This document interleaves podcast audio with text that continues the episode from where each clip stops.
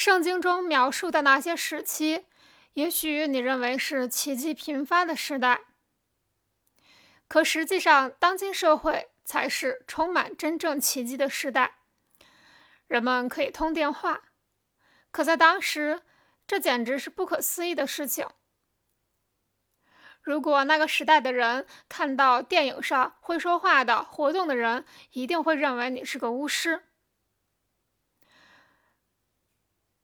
他们会认为录音机中的美妙音乐是魔鬼。但是如果看到你乘坐飞机，他就会把你看成上帝。人们无法想象，现在没有电话、电视机、卡车、飞机、电灯，世界会变成什么样。很久之前，这些东西确实不存在的。直到一八零零年前。乔治·华盛顿和拿破仑从没看到过飞机、汽车、电话、收音机，他们也不知道自行车是啥，他们没听过蒸汽机、柴油机、电灯，更无法想象人类会登上月亮、拍到火星特写。在人类发展的一百年中，我们创造了许多奇迹，几乎是以前所有发明的总和。苏格兰人詹姆斯·瓦特是第一个魔法师。一次偶然的机会，瓦特用火炉烧水时，发现了沸腾的开水产生的水蒸气把水盖儿顶了起来。这给了瓦特很大的启发。就这样，瓦特发明了最早的蒸汽发动机，用蒸汽发起的电力把活塞顶起来，带动车轮不断转动。虽然瓦特发明蒸汽机，但蒸汽机本身不会动。一个叫史蒂芬森的英国人在瓦特的蒸汽机上安装轮子，就这样，最早的火车头诞生了。后来，人们又在这种奇特的发动机后面连接了各种车厢，美国人为他们修建了轨道，这就诞生了最早的火车。一开始只能跑几千米远，从巴尔的摩跑到费城，差不多这么远。接着，罗伯特·富尔顿把发动机安装到船上，让它带动船桨运动。可人们认为这个想法太可笑了，把他造的船称为富尔顿的蠢货。但是，当发动机装到船上后，船只竟然真的动了，富尔顿给船命名为克莱蒙特号。每隔一段时间，这艘船就沿着哈德逊河的河道航行，人们再也不需要依靠人力划船了。人们还发明了电报机，电报机会发出一种咔嚓声，通过电线把信息传到远方。人们按下电线尾部的按钮后，电流的传输就会中断。另一端，电流的另一端设备就会发出咔嚓声。我们用小圆点代表短的咔嚓声，横长线代表长的咔嚓声。圆点、横线与英文字母表的字母相对应。人们根据这些圆点、横线解读电报讯息。电报是由美国的摩尔斯发明的。摩尔斯是画家，架设了美国最早的电报线，由美国的巴尔德摩到华盛顿。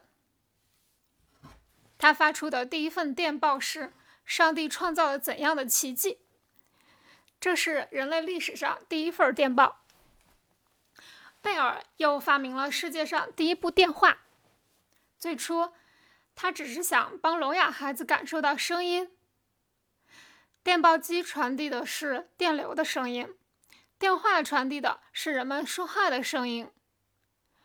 发明电话后，人们更加方便了。直到今天，我们还在使用这些发明。后来有人想利用电力推动机器运转，电动机就出现了。又有人想用燃烧的煤气带动机器运转就发明了汽车上的内燃机。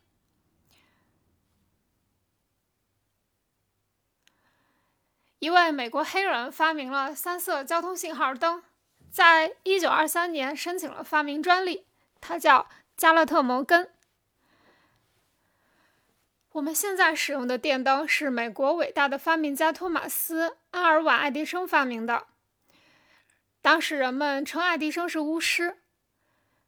中世纪时，只有巫师能点石成金，创造不可思议的东西。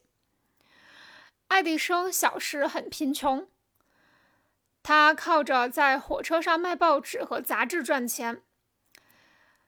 可他非常好学，尤其对实验感兴趣。他经常在火车的行李车上做实验，差一点引发火灾。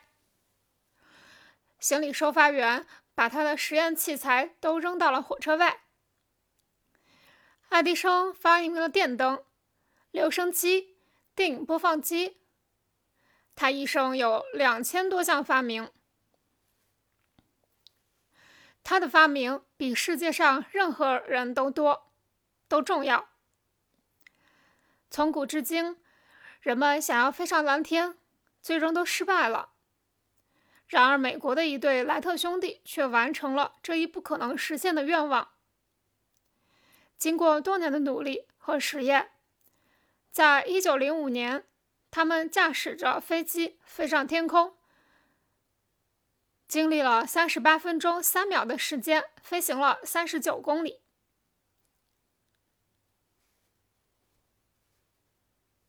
后来，一个叫马可尼的意大利人发明了收音机。科学不断的向前，随之也产生了争议。难道现在的人们真比一千多年前的人更幸福吗？我们过着快节奏的生活，但生活也增加了更多的困难危险。